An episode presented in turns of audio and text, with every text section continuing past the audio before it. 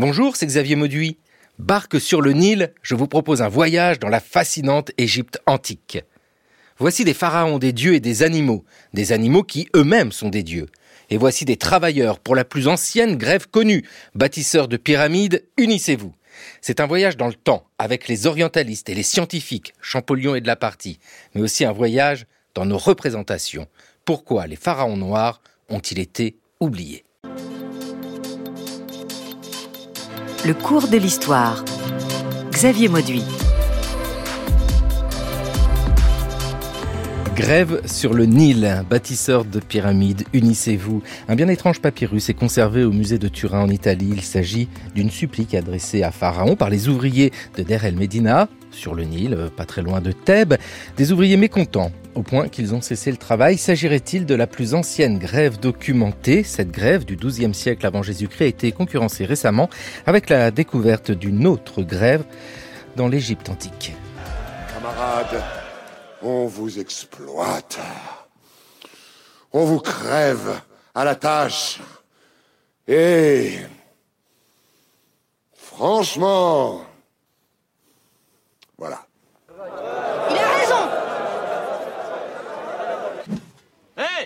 C'est la fin de la pause Allez, allez, bougez Au travail, au travail Pas content Pas content Pas content Pas content Pas content Pas content Pas content Nous refusons de reprendre le travail. L'ordre de question de continuer dans ces conditions, c'est intolérable Pas content Pas content Pas content Calme, calme, Pas content Pas content Pas content Pas content Oh, oh. Qui est le responsable? Rendez-vous quelqu'un pour communiquer avec moi? D'accord. Je serai la voix de mes camarades pour vous faire passer le message. Je m'appelle Itinéris. J'écoute. Vous avez de nouveaux messages. Un extrait du film Astérix et Obélix Mission Cléopâtre, un film d'Alain Chabat en 2002, avec une des grèves les plus connues de l'Égypte antique, bien sûr, mais là sous Cléopâtre. Bonjour Pierre Tallet. Bonjour. Euh, attention, hein, j'évoquais euh, juste en introduction cette grève du XIIe siècle avant Jésus-Christ. Ici, nous sommes avec Cléopâtre, donc c'est le premier siècle avant Jésus-Christ la temporalité de l'Égypte antique est si importante. En revanche, peut-on dire que sur les modes de production, ça n'a pas beaucoup évolué? Alors en fait, on a finalement des organisations sociales qui sont assez similaires pendant pratiquement 3000 ans d'histoire. Et ces organisations d'ouvriers que l'on connaît pour l'époque de Der el notamment, c'est-à-dire autour du XIIe siècle, XIIIe siècle avant Jésus-Christ, sont déjà en place, je dirais, au temps de la construction des pyramides sous Khéops, pratiquement un millénaire plus tôt c'est quelque chose qu'il faut souligner, hein, cette longue temporalité, et puis avec ses continuités. Bonjour Guillemette Andrelanoé. Bonjour. Vous confirmez, hein, euh, il y a ah, des structures C'est tout à fait, intéressant de voir que euh, ce sur quoi travaille actuellement Pierre Tallet et ce que de, révèlent les sources euh, trouvées à Derrière Medina sont très dans le continuum en fait d'une euh, société qui s'organisait pour aussi les constructions euh, euh, destinées à la gloire du pharaon. Pierre Tallet, donc vous êtes l'homme des pyramides. Alors euh, pas exactement. En fait, euh, j'ai travaillé pendant assez longtemps sur un port de la mer Rouge, mais il se trouve que ce port a été occupé au début de la quatrième dynastie, hein, autour de 2600 avant Jésus-Christ, et ce port euh, est en fait en connexion directe avec le chantier de construction de la pyramide de Giza. Et sur ce port, on a des équipes qui sont polyvalentes, qui de temps en temps travaillent dans différents endroits d'Égypte, dont ce port sur la mer Rouge, mais aussi près de la pyramide pour apporter des blocs et pour gérer le, le chantier de construction de la grande pyramide de Khéops faut regarder un petit peu à côté pour savoir comment euh, fonctionne le monde du travail parce que la pyramide bah, c'est le monument évidemment sur lesquels sur lequel portent tous les regards mais faut regarder bah, justement vers le port pour savoir comment cette pyramide a pu être construite. Bah, exactement, c'est-à-dire qu'en fait euh, c'est peut-être un hasard mais à Giza même on n'a pas retrouvé une documentation qui permette de rentrer un petit peu euh, au-delà de la façade du décor en fait. Et sur le site du Wadi El Jarf, nous avons trouvé les archives de ces ouvriers qui étaient employés par la monarchie il tenait des journaux de bord pour expliquer jour après jour ce qu'il faisait. Et nous avons aussi toutes les comptabilités par lesquelles l'administration enregistrait ce qui leur était donné pour se nourrir comme matériel pour travailler. Et donc finalement, cette documentation qui a été trouvée sur une zone très excentrée nous ramène finalement au cœur du problème de la pyramide et de sa construction qui est un élément central euh, du, euh, du règne de Khéops. Et on a pour la première fois finalement la possibilité de se glisser derrière le décor et de voir quel est le rouage qui permet la construction d'un tel monument. Euh, ces sources, ces documents, quelle matérialité? C'est du papyrus? Alors on a retrouvé effectivement des papyrus qui sont actuellement les plus anciens papyrus euh, jamais retrouvés. On ne sait pas pourquoi ils étaient là, enfin si, on sait pourquoi ils avaient été apportés euh, au Wadi Jarf. Les équipes d'ouvriers se promenaient certainement avec leurs archives pour pouvoir les compléter jour après jour. On ne sait pas pourquoi par contre elles ont été laissées sur place et non pas rapatriées dans la capitale pour y être certainement inventoriées, compilées et stockées. Mais en tout cas, nous avons pour la première fois finalement euh, des journaux de bord, donc des documents de la vie quotidienne, qui sont pas du tout des monuments officiels et qui permettent de porter un tout autre regard sur des travaux comme ceux de la construction de la pyramide de Khéops. Guillemette André Lanoé, vous nous avez dit que sur votre objet d'étude à vous, il y a une continuité. Alors quel est votre objet d'étude? Alors moi, mon objet d'étude, enfin, dont j'ai la prétention d'être un peu spécialiste, c'est le site de Der Medina, qui est un site archéologique bien connu euh, sur la rive euh, ouest euh, du Nil, face à Luxor, qui abrite les vestiges d'une agglomération qui on va dire avec quelques interruptions, mais de 1550 à 1100 avant Jésus-Christ, euh, donc la communauté d'artisans, euh, d'artistes et d'ouvriers qui travaillaient au creusement et à la décoration des tombes royales dans la vallée des rois. Donc c'est un site tout à fait unique parce que c'est vraiment un site euh, profane et nous avons très peu euh, de vestiges d'habitat civil. Et là, on a vraiment, euh, en plus, eu la chance euh, depuis le début du 19e siècle, parce que vous parliez du papyrus de Turin, mais tout ça a été dégagé et mis au jour par les premières fouilles, on va dire plutôt sauvages, du début du 19e, avant même la découverte du déchiffrement des hiéroglyphes par Champollion. Et depuis, on a quand même des milliers de textes, aussi bien sur papyrus que sur euh, éléments, euh, fragments de calcaire qu'on appelle des ostracas ou des tessons de poterie, qui racontent pendant autant d'années autant de siècles, euh, la vie quotidienne, du travail dans la vallée des rois et euh, dans, à l'intérieur même de, la, de ce, cette agglomération dont on arrive à comprendre le fonctionnement social, sociétal et même familial. Dans la recherche historique, égyptologique, vous êtes très proche, mais alors Milan vous sépare, en revanche, sur vos objets d'études, hein, c'est bien ça. Mais Pierre a travaillé sur Dalmédina aussi. Ah, bah voilà. J'ai aussi un peu travaillé sur Dalmédina. En fait, de façon générale, je pense qu'on s'intéresse beaucoup justement à tout ce qui est vie sociale et quitter un petit peu l'histoire officielle avec euh, justement simplement la succession des rois, la chronologie, euh, les grands monuments, la religion. C'est intéressant aussi de porter un regard euh, sur finalement des catégories moins privilégiées, même populaires en fait, même si elles sont un peu particulières car elles travaillent pour pour la monarchie. Ça apporte un angle nouveau qui n'a pas toujours été, je dirais, le plus abordé par les égyptologues. Surtout qu'il y a énormément de représentations et à travers le cinéma, la littérature qui touche à ce monde ouvrier. par exemple, une question basique et je la pose, comme ça vous allez pouvoir me corriger, ces ouvriers sont-ils esclaves?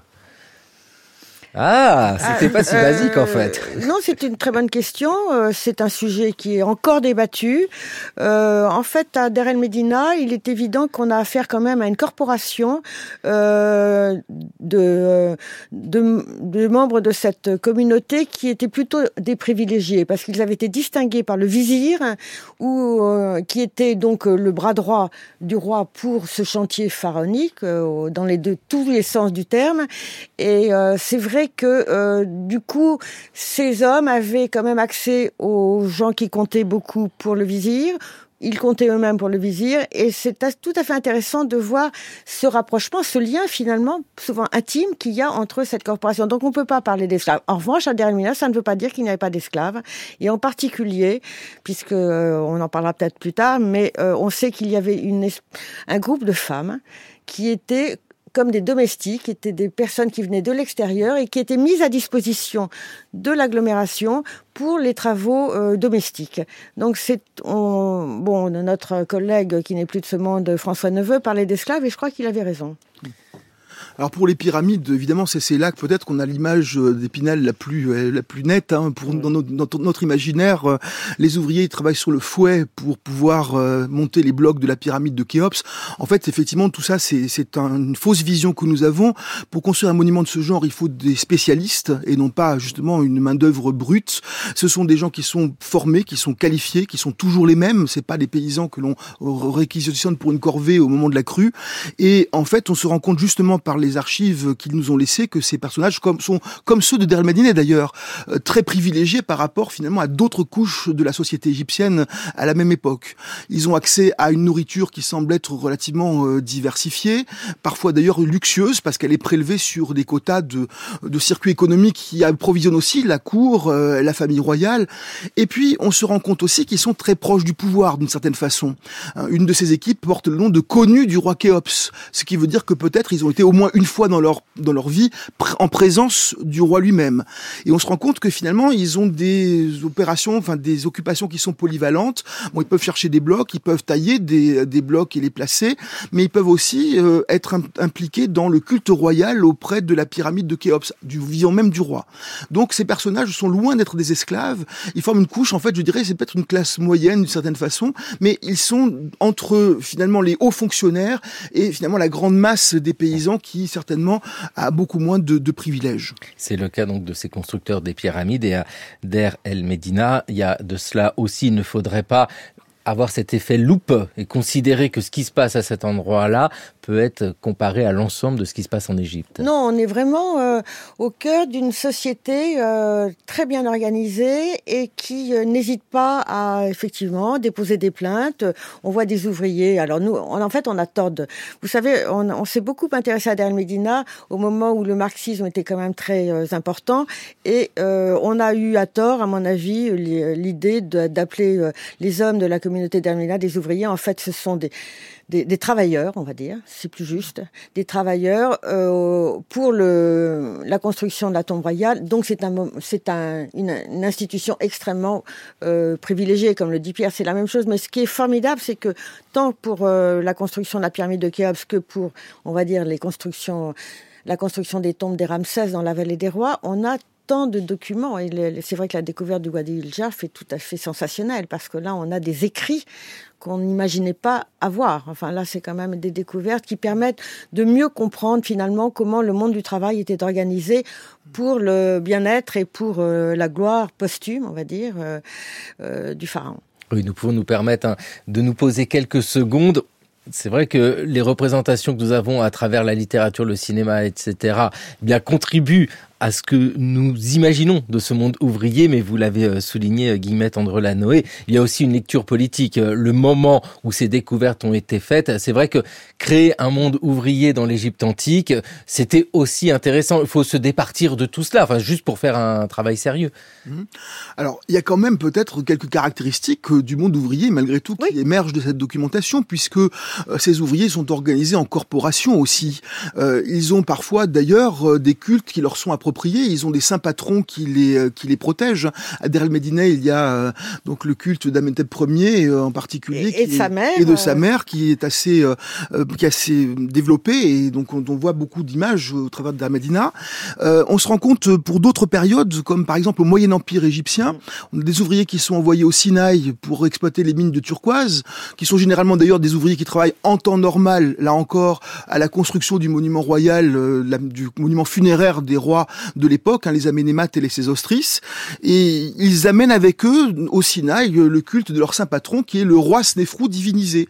Donc on voit bien qu'il y a quand même une certaine cohérence, et d'après la documentation qui a été trouvée justement à l'endroit des pyramides de ces rois de la 12e dynastie, ces rois avaient fait construire leur propre pyramide bien plus tard auprès de monuments plus anciens d'un roi de la 4e dynastie, eh bien on a retrouvé finalement les traces euh, d'une corporation religieuse qui est en prise directe avec euh, ces organisations ouvrières. Donc elles ont une identité et elles ont d'ailleurs finalement aussi une certaine cohérence euh, justement dans les revendications qu'elles peuvent présenter.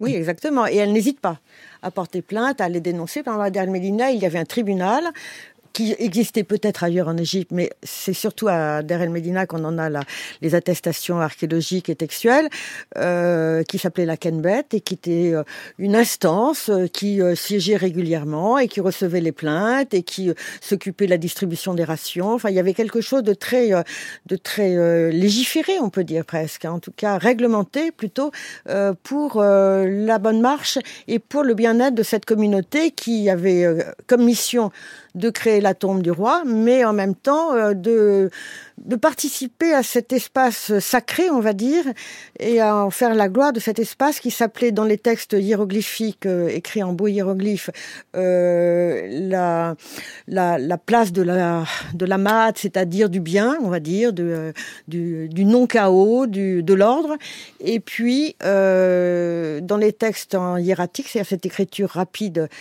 qu'on lit sur les papyrus, ça s'appelait simplement la tombe, parer, la tombe. La mat, c'est quoi? C'est une sorte d'harmonie euh... La mat, c'est absolument euh, une notion euh, cosmologique du, du monde égyptien qui permet au soleil de se lever et pour lequel le pharaon est l'intermédiaire auprès du panthéon euh, égyptien pour que cette Maat soit euh, règne sur l'Égypte. C'est-à-dire, c'est vraiment, on peut dire l'absence de chaos, l'absence de désordre, l'absence de révolution, mais c'est aussi la paix, euh, le bien vis-à-vis -vis du mal. Moi, c'est un peu comme ça que je peux con considérer la Maat. Mais peut-être que Pierre en a une autre. Euh. Non. Non, Nous vous, sommes Vous êtes d'accord. assez d'accord. Donc, vous êtes tout en harmonie, Voilà. tout en mat. apporte la mate à Ré chaque jour, afin que le foie de Ré fleurisse par mate chaque jour quand il s'unit à la grande offrande. Ta nourriture est mate, ta boisson est mate, ta bière est mate, ton pain est mate. L'onguent de ta tête est mate, le vêtement de ton corps est mate, tu respires l'encens sous forme de mate, le souffle de tes narines est mate. Nous sommes très mat hein, dans le cours de l'histoire sur France Culture. C'est euh, un conte de l'Oasien qui est lu par Pierre Lafont dans cette harmonie absolue. Bah oui, c'est euh, ce que tout le monde recherche. Oui. Il n'y a pas de possibilité harmonieuse quand il y a des revendications et des plaintes. Vous l'avez évoqué l'un et l'autre, cette possibilité de se plaindre. Quelque chose de très important, hein, parce que les sources euh, le montrent. Il y avait, pour tout à chacun, euh, la possibilité d'aller, alors jusqu'à Pharaon même, euh, pour déposer des Oui. plaintes. Oui, effectivement. Alors, c'est évidemment, il y, avait quelques intermédiaires entre. Moi, je ne parle essentiellement de la communauté d'Al Medina. Il y avait effectivement des plaintes qui étaient régulièrement euh, euh, déposées devant le tribunal euh, qui s'appelle la Canbet dans les textes, et euh, ça pouvait être aussi bien des litiges entre voisins que euh, des problèmes conjugaux, que euh, des vols, et puis évidemment, on a aussi quelques euh, plaintes un peu graves contre un chef d'équipe qui lui était particulièrement violent voire violeur, euh, et qui euh, a vraiment euh, exercé son pouvoir avec beaucoup de brutalité. Et finalement, euh, c'est l'ouvrier Amenart qui a déposé cette plainte qui a gagné. Donc c'est quand même, ça, il a mis beaucoup de temps à être puni. Hein. Euh, Panep, c'est comme ça qu'il s'appelle, le- le- l'homme euh, peu recommandable. Mais c'est vrai que finalement, la Canbet a donné raison à l'ouvrier Amenart. Maintenant, il faut savoir qu'Amenart aurait voulu le poste de Panep. Donc on n'est pas très sûr que euh, toutes les charges qui ont été portées contre Paneb étaient justifiées. Mais ça, c'est la vie. Ce sont des hommes aussi. Hein.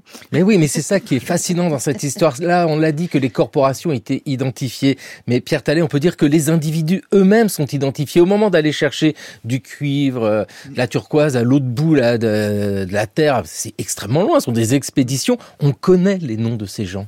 Alors oui, c'est malheureusement on n'a pas la documentation aux époques plus anciennes qui est identique à celle de Der El Medina où là on a vraiment des portraits d'individus. On peut suivre parfois d'ailleurs le- l'évolution de la famille sur plusieurs plusieurs générations.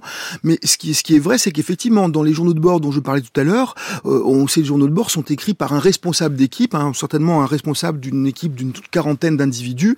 Euh, le plus courant dans la documentation que j'ai eu à étudier s'appelle l'inspecteur Merer. Il doit diriger un bateau avec euh, quelques, quelques personnages à son bord et une équipe d'ailleurs assez polyvalente hein, qui est capable de faire un peu tout ce qu'on lui demande de, de faire.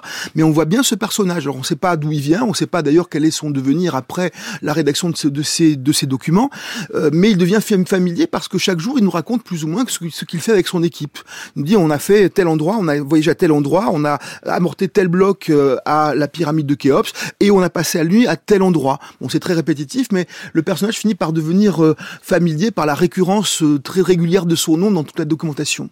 Et puis on a aussi un, scribe qui joue peut-être le même rôle d'ailleurs que celui que l'on connaît dans la documentation de Dar Madina, qui semble lui contrôler toute une équipe, alors une équipe de 160 personnes cette fois-ci, avec plusieurs sections qui travaillent en parallèle.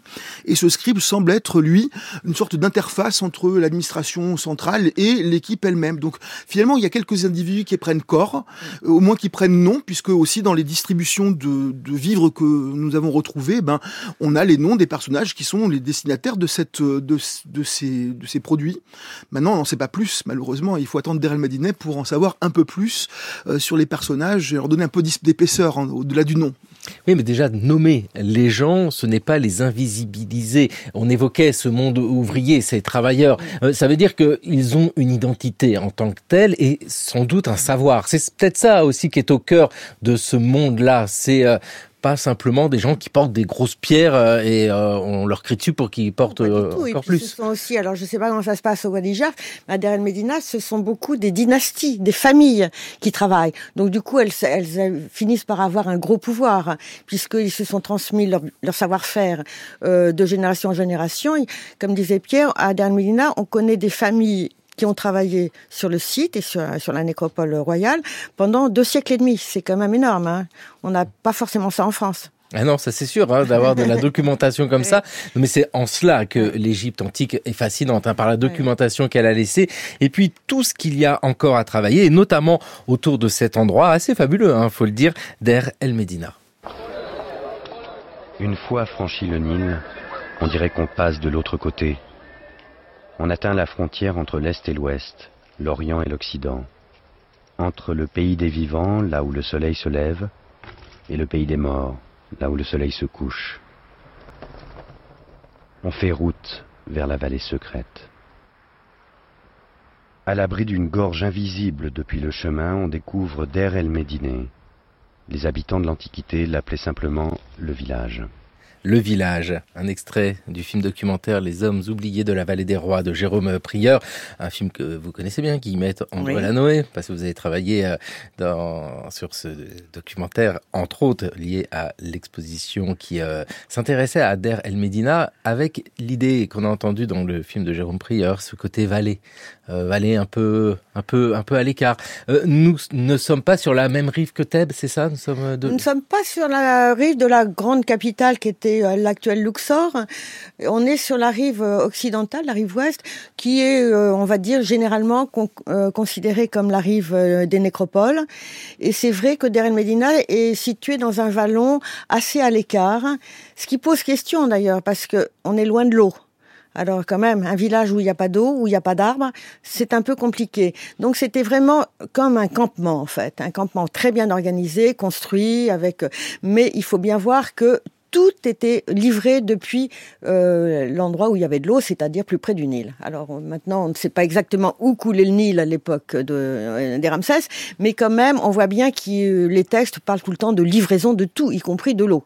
C'est un grand village alors, c'est une bonne question. Euh, je dirais qu'il fait quoi? Il fait un, euh, 300 mètres de long sur 100 mètres de large. Oui, on peut y mettre du monde. Hein. Voilà.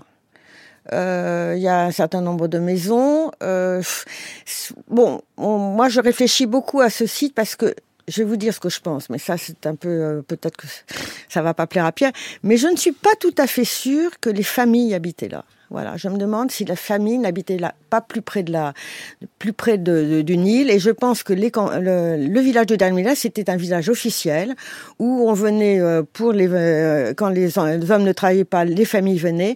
Mais il n'y a pas de traces d'école, il n'y a pas de traces tellement d'enfants, et surtout il y a beaucoup de traces de, il y a beaucoup de textes qui parlent de prostituées qui viennent là. Donc, on peut se demander si finalement, euh, et puis on voit bien, il y a beaucoup de figurines féminines, il y a beaucoup de, de représentations de phallus en trois dimensions. Euh, donc il y a quelque chose d'un peu euh, étonnant quand on a élevé des familles, euh, comme Pierre et moi, de demander comment on faisait pour élever les enfants dans ce village. Donc moi, je me demande si finalement les familles n'étaient pas dans des endroits détruits maintenant, mais qui étaient euh, avec la SEMDET, c'est-à-dire le personnel de l'extérieur. Et euh, pendant ce temps-là, euh, sur la, euh, la place de Der El Medina, il y avait les hommes, il y avait toutes les, les approvisionnements, et puis je pense que les enfants venaient petit à petit travailler avec leur père. Alors, votre avis, vous, euh, Pierre Tallet, est-ce un village d'ouvriers J'ai j'ai pas d'avis. En fait, il y a quand même quelques maisons qui semblent assez bien constituées et qui sont assez grandes, notamment pour les Oui. personnages les plus importants. Mais euh, je suis pas spécialiste de Der El Medina. J'ai un peu travaillé sur euh, l'approvisionnement de Der El Medina à un moment donné. En tout cas, si c'était ça, cette réalité serait assez proche de celle qu'on observerait aux époques antérieures, puisque dans la documentation euh, de l'Ancien Empire, du Moyen Empire, on voit très très bien que les personnages qui sont envoyés en expédition, qui sont enrôlés justement dans l'administration, dans les travaux de, la- de royaux, euh, c'est le cas notamment à Giza, bah, visiblement ils sont logés dans des baraquements et non pas dans des maisons. Donc il faut imaginer les maisons et, et la vie normale, je dirais, ailleurs que dans ces bâtiments qui sont préparés exprès pour les ouvriers. Mais bon, les, bar- les baraquements de la quatrième dynastie euh, sont un peu différents. C'est beaucoup plus austère que Der el-Medina. Et Là, on a des grandes, des grands systèmes de. Alors que l'archéologue américain qui travaille là-dessus a appelé ça des galleries. Et il pense qu'on peut mettre 40 personnes dans une de ces grandes pièces allongées avec un surveillant euh, qui contrôle quand même les allées et venues à, à l'entrée. Donc on est quand même dans un milieu beaucoup plus euh, précaire que celui euh, qui serait dé- qui serait en fait dénoté par Der El Medina où là on a quand même l'impression qu'il y a quand même un peu de vie privée dans les maisons avec euh, une pièce de réception mais aussi des chambres à coucher à l'arrière voilà. Oui, mais je, tout peut, tout peut s'entendre. Hein. Je, je, je trouve ça déjà bien qu'il y ait quelques liens entre ce qui s'est passé au Moyen Empire et à l'Ancien Empire et euh, sous les Ramsès à Der El Medina. Mais c'est quand même une question parce que il faut beaucoup d'eau quand même pour euh, euh, et on voit bien que euh, l'approvisionnement en eau il est aléatoire. Souvent les porteurs d'eau empruntent, louent plutôt aux ouvriers leurs ânes pour apporter de l'eau. Donc ça veut dire que quand même, euh, je suis désolée, mais euh, ça me paraît compliqué de vivre en famille. Et il y avait souvent des enfants très nombreux là. Mais peut-être que euh, je me raconte des histoires. Mais je trouve que c'est quand même une piste à suivre. Dans cette histoire, il y a l'eau, hein, vous l'évoquez, c'est essentiel, c'est l'approvisionnement aussi. Euh, l'approvisionnement parce que au moment de parler d'un monde ouvrier, pour prendre un terme générique, euh, il y a la question de l'argent que l'on reçoit. Ben non, peut-être pas d'argent, c'est pas de l'argent en fait euh, qui sert euh, de paiement. Comment ça se passe, euh, Pierre Talès? C'est quoi d'ailleurs euh, qu'on Alors, euh, ces, ces ouvriers, ces équipes d'ouvriers qui sont donc euh, des salariés de l'État, en fait, euh, de façon permanente et non pas juste quand on a besoin d'eux pour une tâche spécifique, euh, sont payés en nature, c'est-à-dire ils sont entièrement nourris. Je- on suppose également que leur famille l'est également de façon indépendante, mais ça, on n'a pas toujours la trace, euh, on n'a pas toujours la trace des, euh, des documents qui auraient pu enregistrer ce type d'approvisionnement.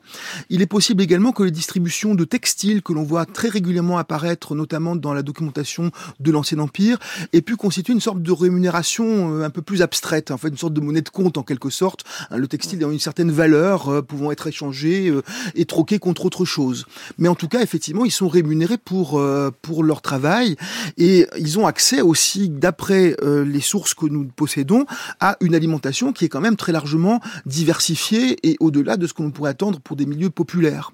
Hein, notamment dans, le, dans la documentation du Wadi El Jarf, on voit qu'il y a régulièrement euh, de la viande, enfin du petit bétail, euh, il y a des volailles, il y a du poisson, il y a des produits laitiers, et puis il y a même des choses qui sont beaucoup plus rares à l'époque. Euh, par exemple, du miel, des dattes, euh, euh, on a des onguents aussi qui circulent visiblement, et tout ça, ce sont des produits qui, à l'époque, sont relativement rares et précieux. Hein. Même les dattes, les dates, euh, ça paraît être banal de dire euh, les dates en Égypte, il y en a partout, mais non, à l'époque de l'Ancien Empire, il n'y a pas de dates. C'est un produit extrêmement rare qui commence à peine à s'acclimater, euh, à être acclimaté en Égypte.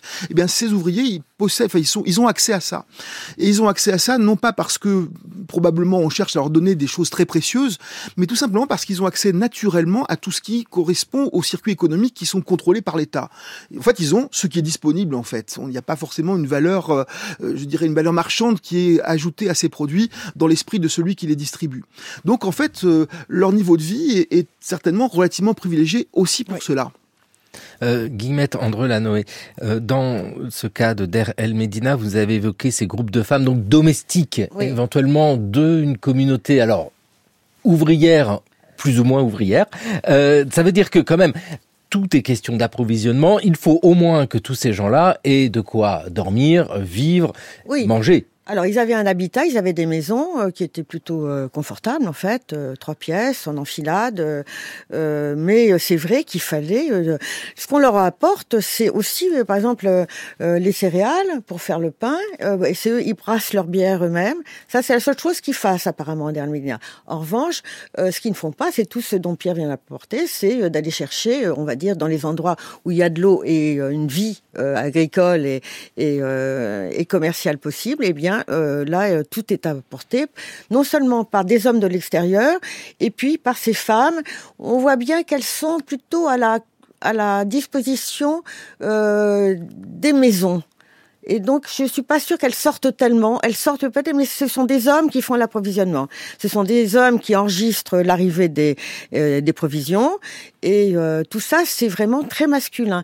Ça m'a frappé. Euh, J'étais dans un jury de thèse de Claire et il y avait finalement au Rétem, il n'y avait pas du tout au poste de contrôle qui était au nord du village où tout se passait, toute la vie collective avait lieu. Il y avait finalement très rarement mention de femmes. Vous évoquez poste de contrôle, ça veut dire que ce village est contrôlé, il y a une enceinte alors, il y a un, mur qui n'est pas vraiment une enceinte fortifiée, mais il y avait quand même un mur. Enfin, ce qu'il en reste, il en reste environ 1m50 maintenant. Il était sans doute plus haut puisqu'il donnait, il y avait une terrasse euh, sur les maisons, mais euh, on ne peut pas dire que, euh, oui, c'est vrai, il y avait des patrouilles qui vérifiaient que les gens, les hommes ne sortaient pas comme ça si librement. Ils sortaient pour aller au travail, on avait des rois. Mais comme ils savaient beaucoup de choses sur les tombes royales, l'installation des tombes royales, le mobilier funéraire qui allait un jour être déposé auprès du pharaon, il fallait mieux rester silencieux sur tous ces trésors et sur toutes ces informations. Oui, bah, le pouvoir, c'est le savoir, hein, la connaissance. Et ces gens-là, ces ouvriers, ils connaissent beaucoup de choses. C'est pour ça aussi qu'ils sont un peu euh, choyés, en tout cas considérés différemment de ce que peuvent connaître tous ces paysans ou les autres, euh, les maçons, les constructeurs, etc., partout en Égypte. Alors c'est aussi pour ça qu'ils sont d'ailleurs beaucoup plus documentés parce qu'on sait on sait rien des autres en fait. Là il se trouve que puisqu'on rentre dans la sphère royale, on rentre aussi dans la sphère de l'écrit et que donc on a des sources enfin pour parler d'une certaine catégorie sociale.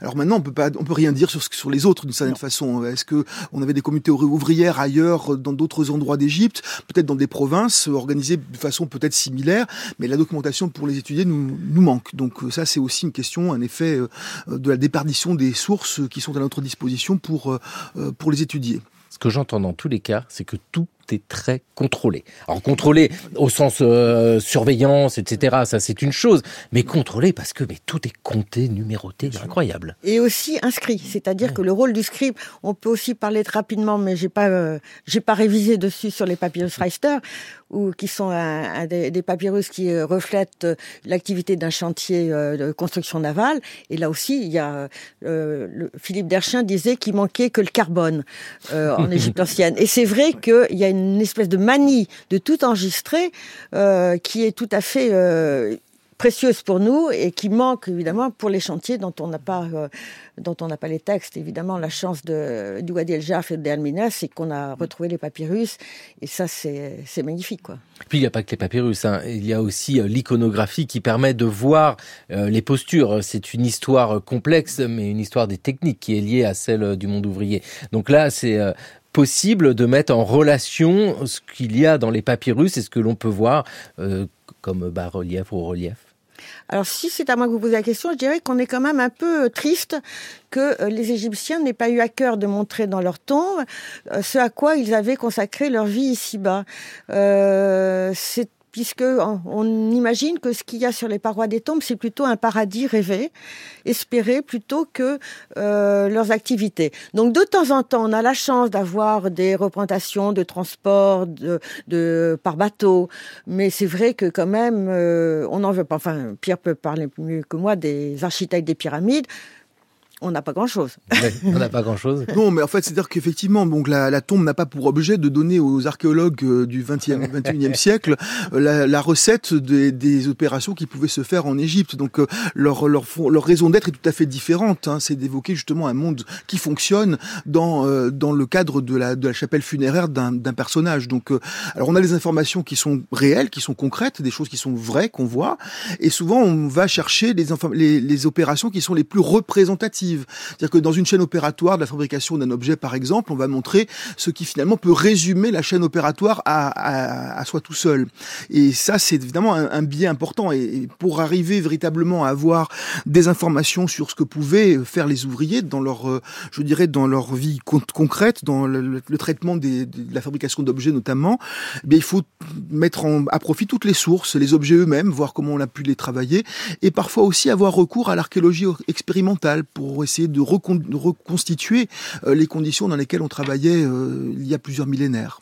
Euh, Guillemette André Lanoé sur l'archéologie expérimentale, quelque chose euh, ah oui, de ça nécessaire. c'est une, une, euh, une, approche qui est tout à fait importante, hein, d'essayer de, de savoir euh, comment on fabriquait les statues, euh, comment, enfin Pierre peut en parler mieux que moi parce que sur son chantier il a expérimenté, c'est le cas de le dire, mais c'est vrai que c'est incroyablement euh, euh, audacieux et finalement euh, efficace d'essayer de refaire le geste de l'homme égyptien. Oui, parce que le but aussi est de faciliter la tâche, mais pas juste pour le bien-être individuel, c'est pour rendre efficace le travail. Bien sûr. Oui. En fait, alors justement, nous avons reconstitué plusieurs chaînes opératoires sur les différents chantiers de fouilles sur lesquels j'ai travaillé, euh, aussi bien à Ain Sourna que au Wadi Jarf. Ce sont deux ports sur la mer Rouge. Alors au Wadi El Jarf, on a notamment essayé de reconstituer la chaîne opératoire de taille et de transport des blocs. Il se trouve qu'on a un système de magasins qui sont des caves, enfin des galeries creusées dans la montagne où les, les Égyptiens entreposaient leurs bateaux et après, euh, au moment de quitter le, site, il, il bloquait ces, galeries avec de gros blocs de calcaire qui ont, qui ont le module de ceux qu'on trouve dans la nécropole de Giza. Et on a les carrières d'où proviennent ces blocs euh, juste à côté. Et avec euh, donc deux de mes collaborateurs, Franck Burgos qui est tailleur de pierre professionnel et archéologue, et Emmanuel Larose, eh bien on cherche à reconstituer ce cheminement. Notamment, on a vu les carrières, on a essayé de tailler des blocs dedans, on a observé observer les gestes des ouvriers, on le voit hein, avec les cales qu'ils ont laissés pour euh, sous les blocs pour essayer de les sortir de, de la carrière, et on se rend compte parfois de choses assez étonnantes. Hein, par exemple, donc Emmanuel Larose et, et Franck Burgos se, rend, se sont rendus compte que euh, ce calcaire euh, que l'on a, qui d'ailleurs est le même que celui qu'on a à Giza, si en taillant des joints pour essayer de détacher un bloc, on, hum, on humidifie le joint, mais la pierre se décompose et on va quatre ou cinq fois plus vite pour la débiter. Alors c'est pas anodin ça, parce que ça veut dire que pour la même équipe de travail, eh bien, on va faire cinq fois plus de travail, effectivement, avec cette technique. Et ces techniques, ils les avaient. Et ça, on ne peut pas le comprendre euh, si on n'a pas cherché à reconstituer ces méthodes de travail. À force d'archéologie expérimentale, attention, à Pierre Tallet, vous allez finir par reconstruire une pyramide. Cet ensemble de pyramides a été considéré par les Grecs comme l'une des sept merveilles du monde. Ce sont les grandes pyramides de Gizeh en Égypte. Elles ont plus de 45 siècles et elles sont presque intactes. La première, la plus grande, a été construite par le roi Khéops, un pharaon d'Égypte, vers 2690 avant Jésus-Christ. De cette époque, on ne sait presque rien. Il ne reste que cette pyramide, 230 mètres de côté, elle couvre plus de 5 hectares. Sa hauteur, à l'origine 146 mètres, et pendant 4000 ans, aucun autre édifice n'a atteint cette dimension. Tous les touristes qui viennent en Égypte passent par ici. Ils viennent voir cette merveille, ce tour de force de la technique ancienne. Pour construire la Grande Pyramide, il a certainement fallu plus de 30 ans. Un nombre fabuleux de pierres a dû être transporté ici. Il y en a plus de 2 millions. Chacune pèse entre 2 et 3 tonnes. Et c'est lourd, les pyramides présentées dans l'émission Les Visiteurs du mercredi en 1975. Euh, Dites-nous, Pierre Tallet, vous êtes historien, égyptologue, archéologue, euh, vous êtes titulaire de la chaire d'égyptologie à l'université euh, Paris-Sorbonne, et dans cette histoire de l'organisation du travail, on sent qu'il y a parce qu'on l'a dit, tout est contrôlé des systèmes. Vous avez prononcé ces mots d'équipe. Mais est-ce qu'on a une idée de l'organisation réelle? Comment ça se passait? Alors on a visiblement à cette époque-là, bon, évidemment une organisation logistique absolument impeccable, qui est finalement la condition de la construction de monuments géants comme celui de, de Khéops. Un savoir-faire technique tout aussi impressionnant pour tailler des blocs de granit, avec alors qu'on n'a pas encore le fer, par exemple. Hein, ça demande une grande patience et, et la maîtrise parfaite d'un certain nombre de techniques très très précises. Et puis effectivement, les corporations d'ouvriers sont organisées à peu près toujours selon le même module. On a une équipe qui s'appelle APER, hein, qui est en fait le module euh, de base du travail, et cette équipe se subdivise en quatre, alors on appelle ça les tribus ou des fils, euh, qui sont toujours nommés de la même façon, la grande, la petite, l'asiatique et la prospère, qui chacune compte 40 personnes. Et ces différentes tribus se subdivisent à, à leur tour en équipes de 10 personnes, l'équipe de 10 d'ailleurs ayant été pendant toute l'histoire égyptienne, je dirais, le compte de base d'une équipe équipes manipulables. Voilà, c'est comme ça que c'est organisé et on, on, le voit très très bien. C'est un c'est un modèle qui finalement se démultiplie et est, est omniprésent à l'époque. Hein. On voit que bah, il y a certainement des équipes. Alors l'équipe, les équipes sur lesquelles je, je, travaille sont certainement des équipes de bateliers, mais on a des équipes de même module qui doivent être également des équipes de tailleurs de pierre ou de maçons, et elles portent généralement des noms qui sont en relation avec euh, donc euh, les épithètes royales, euh, qui montrent qu'elles sont bien intégrées justement au système étatique de la quatrième dynastie. À El Medina, vous trouvez à peu près ce fonctionnement aussi en équipe, alors de 10 et puis après ça augmente?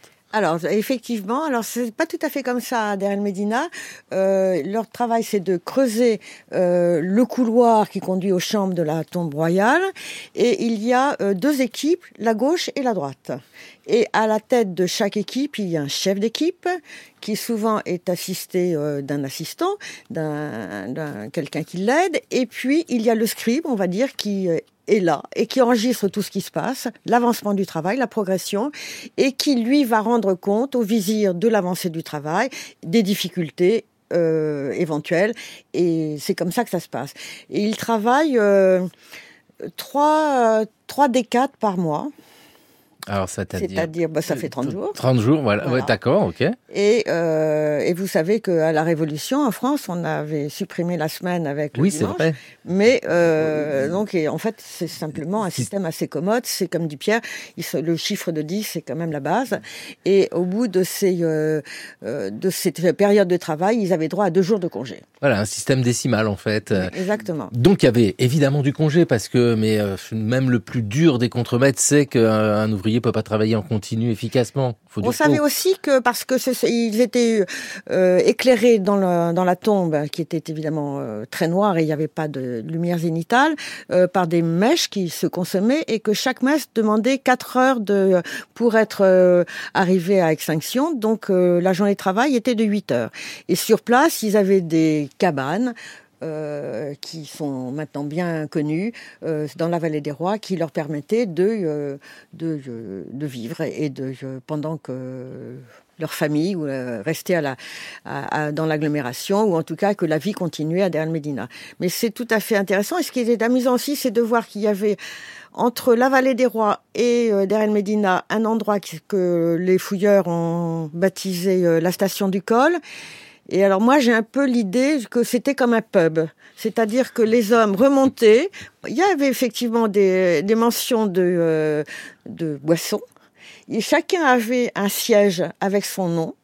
Euh, comme dans une église autrefois euh, les grandes familles avaient leur nom et on, ils avaient une vue magnifique sur les temples euh, qui, pour, les, pour les souverains desquels il travaillait, même sur le temple de Karnak qui était sur l'autre rive du Nil.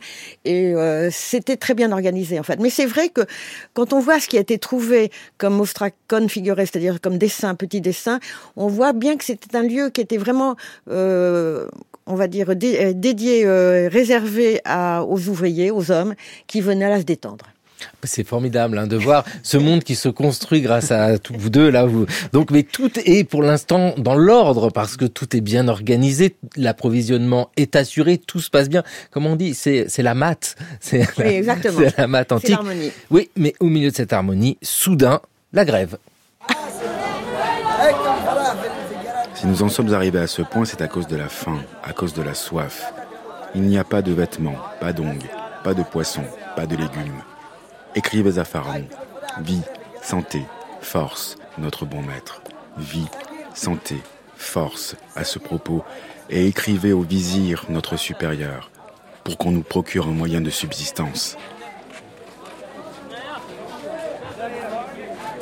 Un extrait du papyrus dit de la grève, lu par Alexandre Manzanares qui réalise cette émission, le cours de l'histoire sur France Culture, avec aujourd'hui à la technique Alex Dang. Déjà, on peut s'arrêter sur ce document. Quel est ce papyrus aujourd'hui conservé à Turin, en Italie?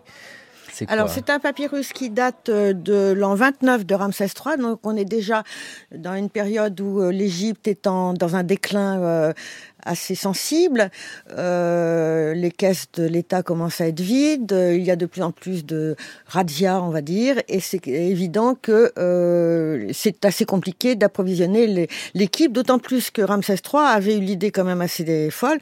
C'était quand même quelqu'un qui avait la folie des grandeurs, et euh, il avait voulu une tombe très très très très grande. Donc l'équipe était augmentée jusqu'à 120 hommes et là, euh, disons que l'État n'était plus en état de euh, les approvisionner comme il le fallait. Et donc ils se sont, ils ont arrêté de travailler, ils se sont plaints, ils se sont. Alors c'était amusant parce qu'ils ont fait comme un sitting. Ils sont allés à l'arrière du temple de Toutmosis III qui était en contrebas de, du site et euh, voilà, ils ont attendu, euh, ils ont pas bougé euh, jusqu'à ce qu'on leur rende justice, qui n'a pas été toujours le cas. Euh, c'est une grève qui a duré quelques jours hein, quand même. Ça ne pas. Et puis euh, ensuite, euh, ils ont été dispersés. Mais il y avait de quoi se plaindre, effectivement. Et après, c'était quand même un peu... La... Ça commençait à être la fin de l'époque des grands Ramsès. Ce mot grève est évidemment anachronique, hein, mais il faut bien utiliser des mots. En tout cas, l'action elle-même est évidente. C'est le travail. Alors là, nous sommes au XIIe siècle avant Jésus-Christ avec une action documentée. Mais on, sent bien hein, que dans ce système-là, ça a dû exister de manière évidente auparavant. Là encore, c'est effectivement, on a un coup de projecteur sur quelque chose euh, de très ponctuel. Hein, les grandes grèves, la, grande grève de l'an 29 de, de Ramsès III, ça ne veut pas dire du tout qu'il n'y ait pas pu y avoir des événements comparables à d'autres époques. Simplement, on n'a pas retrouvé la documentation. Peut-être que la documentation n'était pas aussi précise non plus, parce que là, on a vraiment un mémoire qui donne un peu la parole aux ouvriers. En fait, on sent bien qu'il y a un script qui est en train d'observer la situation pour faire un rapport à ses supérieurs et leur donner une, une vision relativement détaillée de ce, de ce qui se passe. Mais il est probable qu'à d'autres périodes de l'histoire, il ait pu y avoir des événements euh, euh, comparables, c'est certain. L'enjeu est énorme. Hein. Euh, cesser la construction de la tombe. Alors il y en avait qui s'arrêtaient de travailler dans la vallée des rois euh, à la tombe, et puis surtout ceux qui revenaient au village et qui allaient euh, finalement du côté de là où il y avait les instances du pouvoir et du vizir en particulier. Et c'est oui, c'est tout à fait étonnant. Et en même temps, Pierre a raison de souligner que on est complètement dépendant de l'archéologie, c'est-à-dire c'est toujours l'archéologie qui a raison, et nous on parle, on parle, mais il n'empêche que c'est vrai que on est content d'avoir de temps en temps une découverte aussi exceptionnelle que le Wadi El Jarf ou de, le papyrus de la Grève autrefois, ou la lecture de nouveaux papyrus, parce qu'il faut bien voir qu'à Turin, il y a des centaines de papyrus qui proviennent de Deir Medina et qui ne sont pas tous encore lus. Ah ils ne sont pas lus, donc on peut imaginer d'autres mouvements sociaux. Oui, On pourrait, on pourrait effectivement. Euh, alors, ce qui est intéressant aussi pour ces papyrus de, de la grève, justement, c'est que le premier mouvement de ces ouvriers est d'aller euh, justement euh, se manifester devant les grands temples qui se trouvent dans la région donc de l'ouest de, de Thèbes. Et c'est certainement pas un hasard, puisque ce sont certainement ces grands temples qui sont des relais économiques de l'administration royale, qui assurent une partie de leur euh, de leur rémunération en nature. Hein. Dans le village de Medina, on a retrouvé des étiquettes de jarres hein, qui font des inscriptions en hiératique, hein, en cursif, sur des grands récipients qui permettent de transporter l'alimentation, hein, la viande, la bière, le vin, et beaucoup de ces de ces récipients proviennent du grand temple de Ramsès II dans la nécropole. Donc euh, le premier mouvement des ouvriers, finalement, c'est d'aller à l'endroit où on peut distribuer ces euh, ces aliments et où on peut leur débloquer finalement une aide alimentaire d'urgence pour euh, pour leur famille. Oui, parce qu'on peut dire qu'il y a cette première grève et aussi la naissance de la manifestation euh, dans le même mouvement. En tout cas, l'idée de se réunir est quelque chose de très cohérent parce que vous nous avez expliqué que c'est à l'image du monde du travail en fait. C'est un monde extrêmement organisé. Donc, euh, bah, au moment d'être pas content, on est organisé aussi.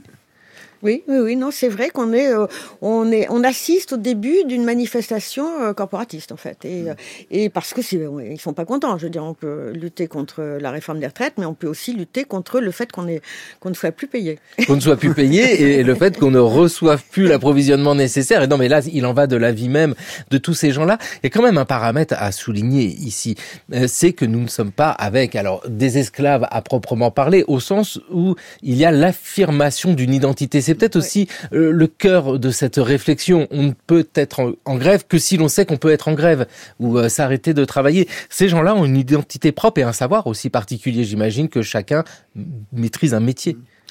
Alors pour ce qui est de, des équipes, en fait, c'est assez surprenant de voir que elles sont souvent très polyvalentes. On a un corps de métier, hein, notamment bon pour la construction des pyramides, voire pour les expéditions au Sinaï euh, aux différentes époques de, de l'histoire.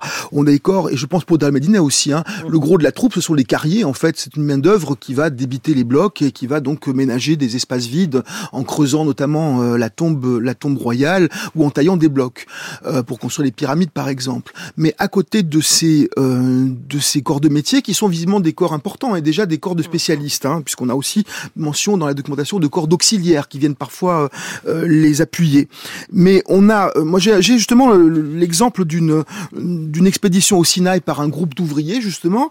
Bah, je, je, vois leur composition. Hein, c'est la, la, stèle du Sinaï numéro 114. Hein. Bon, c'est un peu technique. Ça date d'Amenemat 3 et on est autour de 1800 avant Jésus-Christ. L'expédition qui va au Sinaï, elle est composée d'une petite partie d'une dizaine de personnes qui est l'encadrement officiel, donc c'est en fait les lettrés, hein, majordome, scribe, contrôleur euh, et le chef d'expédition. Après, on a 80 carriers, puis on a des, des personnages chargés de l'alimentation, des, des, des échansons, des passeurs qui vont se charger du, euh, du transfert. Et puis on a un tailleur de pierre, un géologue, deux géologues, pardon, deux métallurgistes, deux charpentiers et même deux jardiniers. En fait, toutes les compétences sont réunies dans cette équipe pour pouvoir faire face à toutes les situations. On a le gros de la troupe qui a un travail à faire bien défini, et puis on a quand même des spécialistes qui sont visiblement intégrés à l'équipe et qui sont capables d'apporter leur regard sur ce qui se passe dans ce regard que nous portons souvent sur l'Égypte pharaonique, il y a un personnage assez pharaon. Mais Guillemette André Lanoé, on sent bien que c'est l'ensemble d'une société. Euh, vous êtes euh, égyptologue, archéologue, conservatrice générale du patrimoine et directrice honoraire du département égyptien du Louvre. Euh, dans cette histoire qui vous intéresse, et notamment votre travail sur Der El Medina, on est au plus près des gens. C'est très touchant même de voir ah cette histoire. On est dans l'émotion, on est dans le sentiment, on est dans la crainte, on est dans dans le doute. Euh, oui, oui, c'est tout à fait extraordinaire de voir ces euh, euh ces textes euh, qui nous montrent que cette société est finalement assez craintive de l'au-delà, assez craintive des dieux. Euh, on a aussi un personnage qui est enfin, il y a beaucoup de personnages qui sont vraiment identifiés dont on connaît le caractère ou dont on connaît l'écriture aussi, puisque ces gens-là écrivaient euh, sur des papyrus ou sur des ostracas, c'est-à-dire sur des éclats de calcaire ou de, des tessons de poterie. Et c'est vrai qu'il y en a un qui s'appelle Kenner Repchef, qui est euh, la malédiction des épigraphistes, parce qu'il a une écriture mais épouvantable. Donc euh, tout de suite on le reconnaît, mais ce Kenner Repchef, c'était l'intellectuel de la bande. C'était un homme dont, qui était qui avait une énorme bibliothèque, qui euh, avait, euh, qui aimait les lettres, qui faisait des listes de mots, qui faisait des listes de quelles sont toutes les graphies possibles pour tel mot, et qui euh, avait aussi un, un, document qui est bien connu, euh, qui est conservé au British Museum, qui est un, une clé des songes, un papyrus qui euh, raconte comment on peut interpréter les, les, rêves. Et ça, c'était une chose qui, il était très très obsédé par le surnaturel. Il pensait qu'il y avait que on était en contact et en fait sous le contrôle des, des éléments surnaturels et des personnages ou des divinités. Et c'est amusant de lire la traduction de ce papyrus parce que si vous rêvez que vous euh, mangez de l'urine, que vous buvez de l'urine, que vous mangez des excréments, que euh, vous euh, que votre femme euh, a des relations sexuelles avec un animal, eh bien c'est très bon signe, c'est un très bon présage. Voilà. D'accord. Ça c'est quand même une chose à voir. Bah, on, se, se réveille pas indemne quand même. Et non mais c'est un personnage tout à fait étonnant et on connaît aussi sa vie de famille et on sait qu'il n'a pas pu avoir d'enfant et que du coup eh bien il a adopté quelqu'un un enfant. Et ça, ça se faisait. À Diane Medina, il y avait des adoptions. Pierre Thalès, c'est ça hein, aussi, cette proximité à ces gens, à ces travailleurs qui aujourd'hui est possible, mais simplement par le nouveau regard porté sur ces gens-là. Tout était là à portée de moi. Bien sûr. Alors moi, je, malheureusement, la documentation que j'utilise est beaucoup plus austère. Hein. On n'a pas euh, la personnalité des, des gens. Maintenant, c'est quand même intéressant parce que malgré tout, il y a une implication, même involontaire, dans les documents qui sont produits. Euh, euh, par exemple, donc ces journaux de bord où les ouvriers vont systématiquement dire ce qu'ils ont fait dans la journée, euh, c'est en fait à destination de l'administration. Hein. On peut contrôler euh, qu'ils sont pas partis faire autre chose les jours de travail qui sont proposés. Mais on a une écriture en noir lorsqu'ils font leur travail et quand quelque chose d'intéressant pour eux se produit, par exemple, quand on leur apporte la nourriture, quand on leur donne du matériel ou des gratifications de textile, quand il y a un jour de fête, ça c'est écrit en rouge. Euh, donc visiblement, on a quand même euh, quelque chose d'un peu plus subjectif, mais ça reste quand même un peu assez assez austère dans, dans l'ensemble.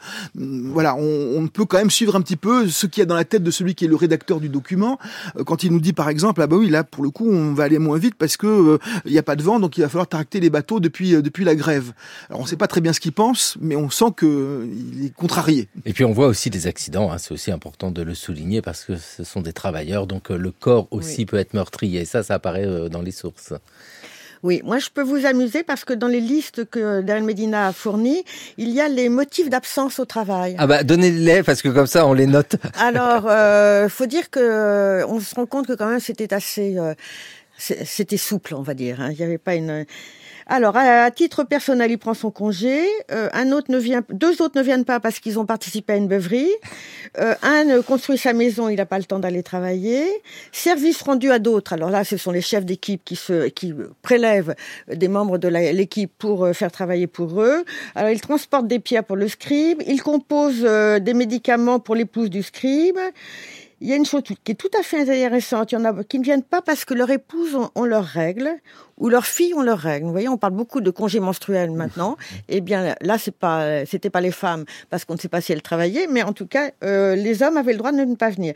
Brassage de la bière. Alors là, il y a 17 raisons, motifs d'absence. Sinon, il y a aussi des deuils et une momification des, des, euh, des ceux qui sont morts dans la famille. Bah, merci d'avoir donné ces excuses. On va, on va les noter. On sait jamais. Non, non, mais j'aime beaucoup euh, l'idée de ne pas aller au travail pour beuverie, qui est déjà 12 au 12e siècle avant Jésus-Christ. Merci vivement à tous les deux, hein, euh, Pierre Tallet. Et puis moi, je renvoie au site internet Le Cours de l'Histoire euh, sur franceculture.fr pour avoir toute la bibliographie, euh, ces études sur les papyrus de la mer Rouge avec l'inspecteur. Rien que le mot inspecteur dans un titre, l'inspecteur Merer, dans un titre d'ouvrage, ça donne envie. Et merci beaucoup, Guillemette Andrela Noé. Rappelez-nous le nom de celui qui étudie euh, les songes.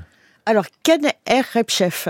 Voilà, bah donc ouais. grâce à lui, nous pouvons évoquer le rêve général. Mais pour le moment, notre aventure continue avec Gérard Noiriel. C'est le pourquoi du comment. Comment les historiens américains étudient l'histoire de France? La Society for French Historical Studies est, aujourd'hui encore, la principale association professionnelle regroupant les universitaires américains travaillant sur l'histoire de France. Lors de son premier congrès annuel, elle n'avait réuni qu'une trentaine de spécialistes. En 2004, son cinquantième congrès, tenu à la Bibliothèque nationale de France, a rassemblé plus de 900 participants pendant quatre jours. Ces chiffres donnent une idée du chemin parcouru en un demi-siècle et du rôle que jouent aujourd'hui les universitaires américains dans les développements de l'historiographie de la France. La comparaison entre les objets d'étude retenus lors des premiers congrès de l'association et ceux qui dominent aujourd'hui donne une autre idée de ces mutations. Dans les années 1950, les communications privilégiaient l'histoire politique de la France, avec un intérêt particulier pour les révolutions de 1789 ou de 1848 et l'histoire des relations franco-américaines. Le mouvement social de mai 68 a marqué un tournant car c'est à partir de ce moment-là que les intellectuels français ont commencé à exercer une forte influence sur les universitaires américains. Une nouvelle génération a découvert l'histoire sociale développée par les Annales, la revue que Marc Bloch et Lucien Fèvre avaient fondée en 1929. Le dynamisme de ce qu'on appelait alors l'école des annales a incité un certain nombre d'historiens américains de la France à faire le lien avec la New Social History née en Grande-Bretagne au milieu des années 1960. Dans un second temps, ces historiens ont renouvelé leurs objets d'étude en s'appuyant sur les analyses des philosophes français comme Michel Foucault et Jacques Derrida. La lecture américaine de leurs écrits a été le point de départ des nouveaux courants de recherche qui ont aujourd'hui le vent en poupe concernant la question du genre, du colonialisme, des minorités sexuelles ou ethno-raciales. On ne peut pas ignorer qu'il existe souvent des incompréhensions entre la façon dont ces historiens américains observent l'histoire de France et celle qui reste majoritaire chez les universitaires français. Il faut toutefois rappeler que ce n'est pas nouveau. En 1955, Jacques Gotcho, l'un des historiens français qui connaissait le mieux le monde universitaire américain, déplorait déjà le regard trop critique que ses collègues d'outre-Atlantique portaient sur notre histoire coloniale. Comme beaucoup de Français de cette époque, il croyait que cet empire avait encore un avenir. Ce qui montre que les historiens, même quand ils se tiennent à distance des enjeux politiques de leur temps, sont toujours dépendants du contexte national dans lequel ils évoluent. Le côté positif de l'historiographie américaine de la France, c'est donc qu'elle offre un point de vue décalé sur notre propre histoire collective. Mais il y a aussi un côté négatif, car le regard que les universitaires américains portent sur le monde est lui aussi façonné par leur propre histoire nationale. Certains d'entre eux ont parfois tendance à l'ignorer, ce qui est paradoxal quand on se donne pour but de dénoncer le néocolonialisme. Merci beaucoup Gérard Noiriel, c'était le cours de l'histoire sur France Culture, une émission préparée par une équipe mais digne des bâtisseurs et des bâtisseuses de pyramides. Jeanne Delecroix, Toscane Vudet, Jeanne Copet, Gillian Tilly et Maïwen Guiziou. Merci à Sabine Dahuron de l'Institut National de l'Audiovisuel. Cette émission et toutes les précédentes sont à écouter à podcaster sur franceculture.fr et l'appli Radio France.